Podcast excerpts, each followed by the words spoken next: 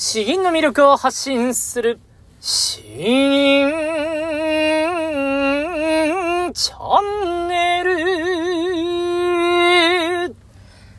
はようございます。こんばんは。詩吟チャンネルのヘイヘイです。このチャンネルは詩吟歴20年以上の私、ヘイヘイによる詩吟というとてもマイナーな日本の伝統芸能の魅力や吟じ方についてわかりやすくざっくばらにお話ししていくチャンネルです。えー、皆さんいかがお過ごしでしょうか？えっと、昨日までですね、あの、詩吟の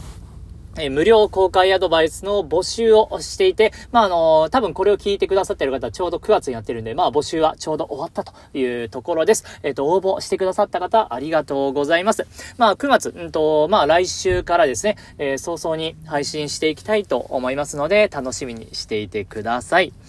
えー、今週も、あと、え、今日が木曜日だから、あと2日ですね。え、で、そしてもう、9月か。本当に早い、早いんですけれど、そう、えー、自分も年齢が35歳、奥さんも35歳になって、えー、いよいよアラフォーへの道をですね、歩みつつあるんですけれども、えー、最近思うのはもう、筋トレですね。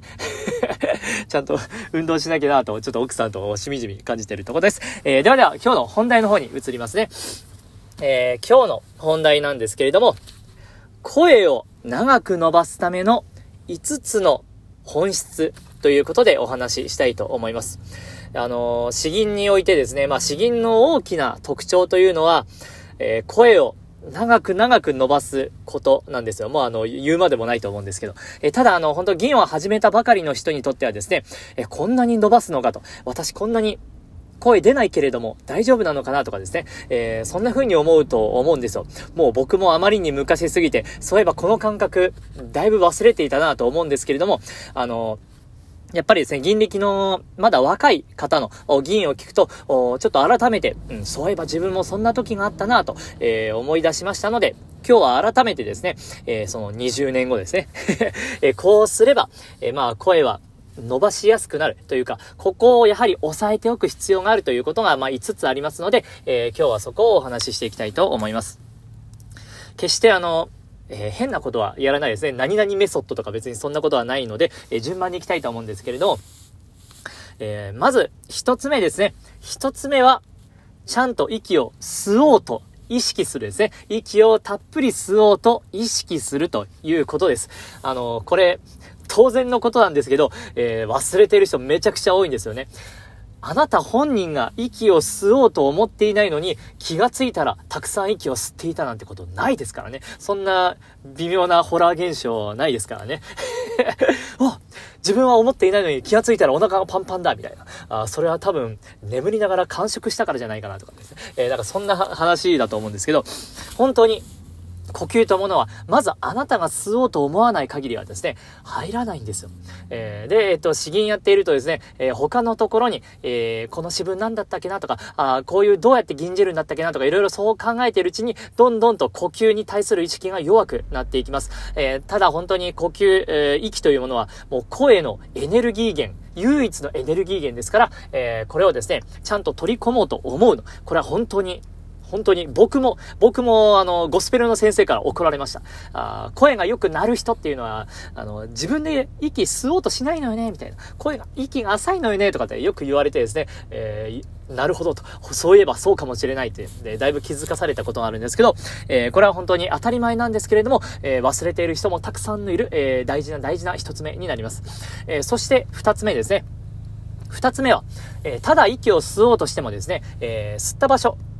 体の奥底に、えー、息を溜める、えー、息を吸い込むということです。体の奥底に息を吸い込むことですね。ただ吸っただけで、えー、それがすぐに声として立派に使えるかというと、そういうわけではないんですね。えー、とりわけこの胸、喉だけとか、えー、胸だけとか、そのあたりに入った息というものは結構、浅くてですね、えー、圧縮しづらくて、えー、加工しづらくて、使いづらいんですよ。それよりも、もっと奥底に入れた方がですね、たくさん入るし、圧縮できるし、えー、コントロールしやすいんですね。えまあ、あの、体を一つの空洞として、そう見てみればわかりやすいんですけれども、まあ、あの、息が生えるのはですね、えまあ、あの、体の胴体で考えたら、やはり、できるだけ奥底に入れた方が、たくさん入りそうじゃないですか。別にそんなイメージでいいと思うんですよね。体の細かい構造とか、横隔膜とか、まあ、深く考えすぎなくていいと思うんですけど、体のできるだけできるだけ奥底に、えー、そういうふうに想像する、意識するとですね、えー、自然と股間の上あたり、つまりは丹田の方まで多分意識がいくと思うんですよ。息を吸うぞと思いながらですね、足の裏まで膨らむイメージを持つ人は多分いないと思うんですね。太ももが膨らむとかもイメージしないと思うんですけど、でも、えー、この股間のあたりまでは意識できるんじゃなかろうかと思います。えー、なので、えー、そこまで、この吸った息をですね、ちゃんと奥底まで案内してあげるというのは、え、これ二つ目のポイントですね。えそして三つ目です。三つ目は、え吸った息を貯めるですね。貯める。これ僕も他の配信でも何度も何度も言ってるんですけど、えー、まあこれは欠かせないですし、やはりですね、これができていないって方は、まああの、常に、いらっしゃるんです。一定数と言いますか、結構な割合いらっしゃるんですね。せっかくいい声があるんですけれども、それを貯めていないとですね、えー、ただ、ただ吸ったのを、つまり体の中を経由しただけでですね、別に声としてのエネルギーというよりは、ただあの、風船を膨らまして、ただボフンとやってるだけですね。風船がちゃんとキュッと、絞っていないとですね、ちゃんと風船は浮いてくれないんですよ。役目を働してくれないんですよ。なので、吸った息もですね、ちゃんとギュッと押し固めて加工しないと使える形にならないんですよ。これはあの僕も本当に同じですよ。これはあの、溜めないと使えないんですよ。えー、しっかり溜めればですね、分水という風に入るんですけど、これを溜めないと、分水という、えー、こういうふわーっと、もう力の抜けていったような、あそんな声になってしまいます。えー、本当にあの、これ聞いたら、最初の第一声でもわかるんですよね。あ、この人、貯めていない。そもそも貯める間がないですし、あとは声質の出だしの重みとか力強さがですね、全然違ってくるので、吸って奥底まで入れたら、うっとちょっと絞るみたいな感じですね。お腹の中をキュッと絞り上げる。えー、力を込めるというよりはギュッと絞る。うんですね。えー、で、固めてあげるみたいな、雪玉を固めるみたいな、そんなイメージかなと思います。うってやるだけで全然違うので、えー、やってみてください。多分やりすぎると、えー、苦しくて倒れちゃうんで、やめときましょう。えー、で、そして4つ目ですね。4つ目はこれあの、難しいです。えー、吸った息をですね、あの、えー、なんていうかな。お腹と連動させて声を出すということです。お腹と連動させて声を出す。これはですね、一朝一夕では絶対にできないです。あの、うん。えー、数年かかる話なんですけれども、まあ、あの、手っ取り早いのはですね、えー、数メートル先とか10メートル先に向かって、えー、声を届けるっていうことですね。おーいおーいっていう風に遠くに声を届けようとすると、丹田がキュッキュッと、えー、凹むはずなんですけれども、凹みやすいんですね。おーいおーいとやりづらかったら、この手を、あ、正面に、えー、出して、声を飛ばしたいところに、えー、手をポーンと、えー、出して手のひらを刺してですね、えー、そこに声届けるぞという意識で、おーいっていう風にやると、えー、お腹がキュッキュッと、えー、絞り込まれるは、えー、絞り込まれやすくなりますんで、その感覚をですね、養っていただきたいなと思います。せっかく加工した空気もですね、えー、それを全く声と連動させなかったら、それもそれで意味がないんですよね。まあ、意味がないとまでは言わないんですけれども、えー、もったいない状態になります。つまりはですね、うまく使えていないと、ただただお腹を固めているけれども、えー、声はですね、この胸にあるほんのわずかな呼吸を使って浅い声を出しているという状態ですね。お腹は痛いし、えー、息は足りないし、もう悲惨な状態なんですよ。せっかく溜め込んだならば、それをちゃんと連動させて、おーいというふうに、こういうふうに、あの、出して、使ってあげないと、連動させてあげないといけないんですけど、まあ、巷の腹式呼吸に関する本はですね、こういうとこ一切触れていないんですよね。本当に、いかに連動させるか。そうすることで、ようやくこの、これまで溜め込んだエネルギー源となる空気をですね、えー、ようやく声として、えー活用できるので、それで、まあ、あの、力強く長く声を出すことができるということになります。えー、まあ、本当に難しい話なんですね。こればっかりは大いの練習で、なんとなく勘を、勘どころを掴んでもらうのが、あまずは本当に良いのかなと思います。そして最後。最後はですね、えー、今日お話ししてきた1から4の話をですね、これを日々日々少しずつでもいいから、あの、継続していくということです。えー、体に覚え込ませていくということです。これはですね、本当にあの、今日やったから、これから以降、もう、自分が意識しなくても勝手にできるぞなんていう、そういうスーパーコンピューターじゃないんでですね、えー、普段やっていないような呼吸だからこそ、それは日常的に行って、それをまあ身につけていく必要があるということなんですよ。ただ、あの、やっていればやっていくほどですね、えー、あ、銀がもっと楽になった、銀がもっと力強くなった、安定するようになった、あそういう変化が見えてくると思いますんで、そういうものをですね、期待しながら、えー、イメージしながら、楽しみながら、やっていくのが良いんじゃないかなと思います。あの、呼吸するたびにですね、そんな筋トレをするかのような苦しい思いをして、えー、やるものではないと思いますんで、えー、少しずつ自分の銀の幅を、表現の幅を増やすために、えー、今日の呼吸はですね、えまあ本当に一番最初に大事にすべきことなんじゃないかと言われるぐらい大事な話なんで、えー、ぜひぜひ意識していただければかなと思います。よし、えー、では、後半ですね、えー、もう早々に一つ行きたいと思います。今日は、うん、朝だからだけなのか、若干元気があるので、睡眠時間削ってるんですけど、元気が比較的あるので、えー、厳しい銀をやりたいと思います。えー、やるのはですね、えー、さっさともふささく吉次峠の戦いです。えー、もうこれは詩吟、まだ僕が、うそう、段位がどれぐらいだっけな、8段とかじゃないとこれ私の流派のところではやらないんですけど、僕どんぐらいだっけな、なんか4段とかそんぐらいの時に先生から、ゆくゆくはこんなんやるから今のうちに触れときなみたいな話で、これを差し出されてですね、えまず必死に暗記して、で、銀じたんですけれども、強い銀だし、長いし、ということで、最後まで全く銀じられないんですよね。最後ひょろひょろになって、辛い辛い辛いって、えー、なるもう、本当にスパルタ中のスパルタな銀の記憶しかないんですけれども、振り返ればですね、あの、銀じることができるようになったんですよ。えー、本当に、もういつから銀じれたのかわからないんですけど、まあ、あの、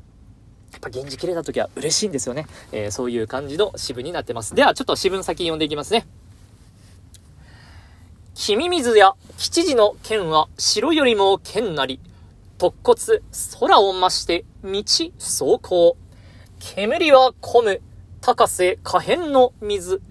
風は巻く山の竹北条の旗。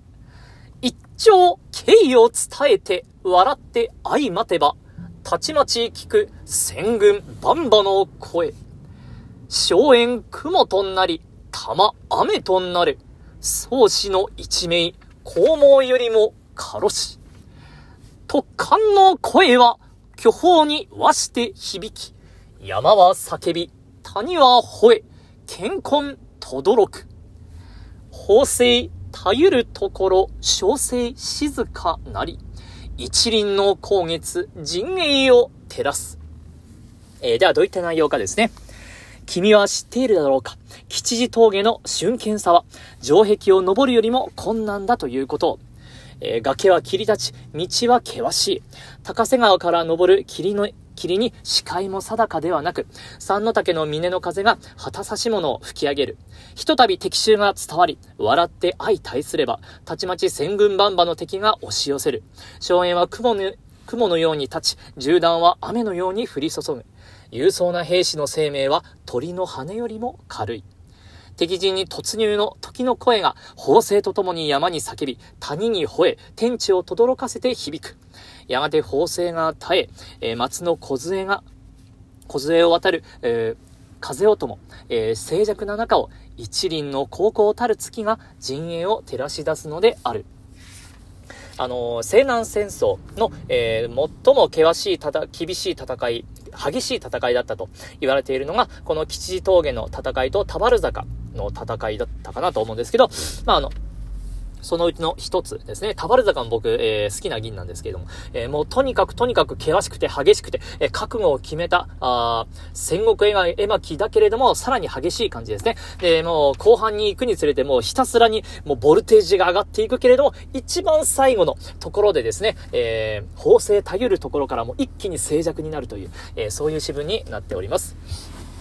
本当にあのこれ、たっぷり息吸わないとですね、体持たないんで、えー、頑張りたいと思います。吉次峠の戦い、さっさ、ともっさ。君、水や、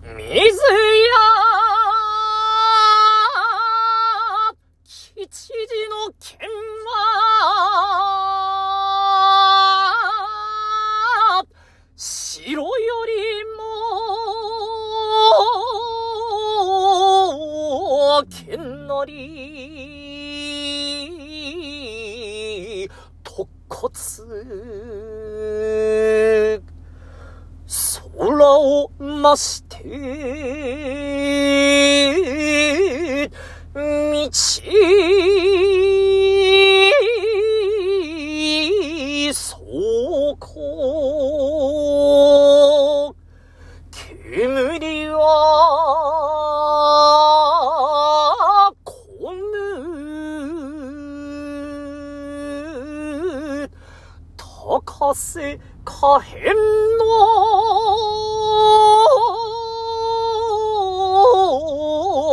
水、風は巻く。三の竹、北条の旗。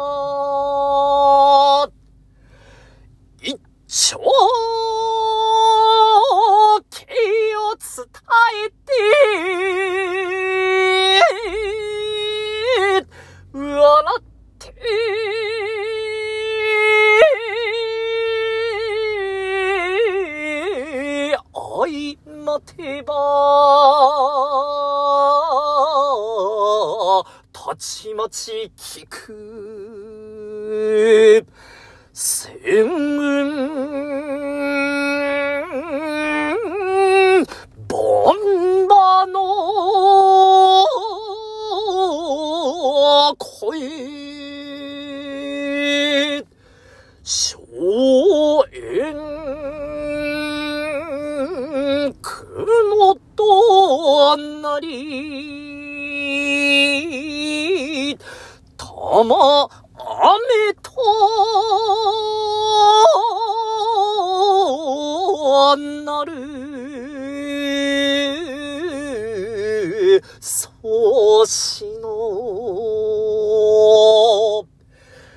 一名、こもよりも、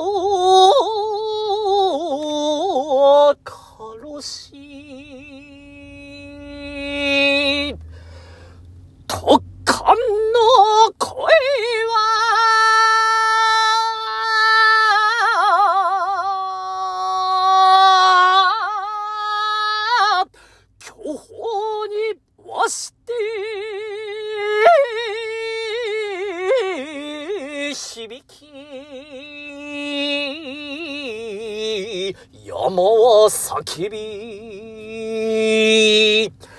谷は吠え、健康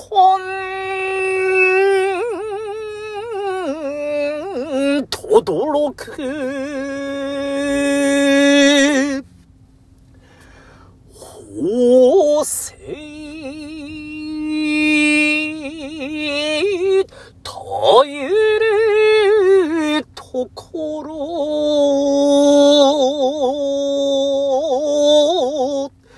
小生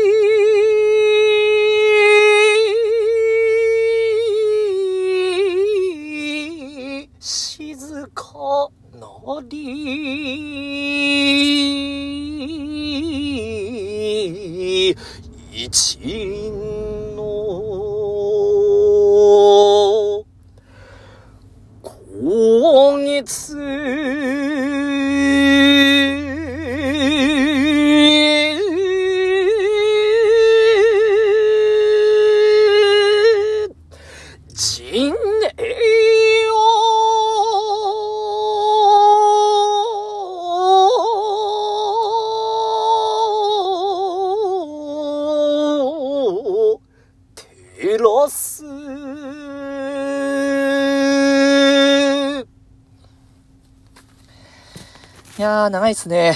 えー、疲れた。えー、疲れた。えー、最後ら辺は、えー、ダメですね。法政たゆるところあたりまではなんとかいけたんですけど、えー、もうなんか陣営を照らすあたりがですね、もう完全に喉声になってきて、ああ、ああ、みたいな感じになってきました。いやでまあ、特感の声はあたりまでは頑張ってやれたんで、僕としては満足です。えー、本当にこの出勤前にやるもんじゃないですね。朝一でこれをやるもんじゃないんですけど、あやっぱちょっとこれはやっぱたまにはなんかやりたいなと思って、うん。ちょっと自分に気合を入れるためにも頑張ってみました。うん、これができるからですね、これができたらやっぱやれる議員が増えるんですよ。なんか他にもちょっと、うん、いろいろ厳しい議員をやりたいなと、獄中作とかですね、えー、猛古来とかも、うん、ちょっと今度やってみたいなと、うん、思ってますね。大南港の河野店内のとかですね。うん。とかとか。えー、ということで、まあの、えー、だんだんと長い銀とかも、えー、たっぷり息を吸えば、本当にあの、うん、今日言った話はですね、えー、長い銀をやればやるほどこういうのは必須事項になってくるんでですね、え僕も後半になるほどに、この吸って貯める、え連動させるというのがだんだんできなくなってくるんですけども、え本当に本当に大事なので今日は5つの本質ということでお話しさせていただきました。またあの、コメントなり感想なりいただければ、あとはご相談、質問もですね、本当にいただければとっても嬉しいです。銀を始めたばかりという方の、えー、ことこそですね、その、ものこそ僕にとってはもう大事なものなんで、えー、ぜひぜひ、えー、コメントお待ちしております。では今日は以上となります。詩吟の魅力を発信する詩吟チャンネルどうもありがとうございました。バイバイ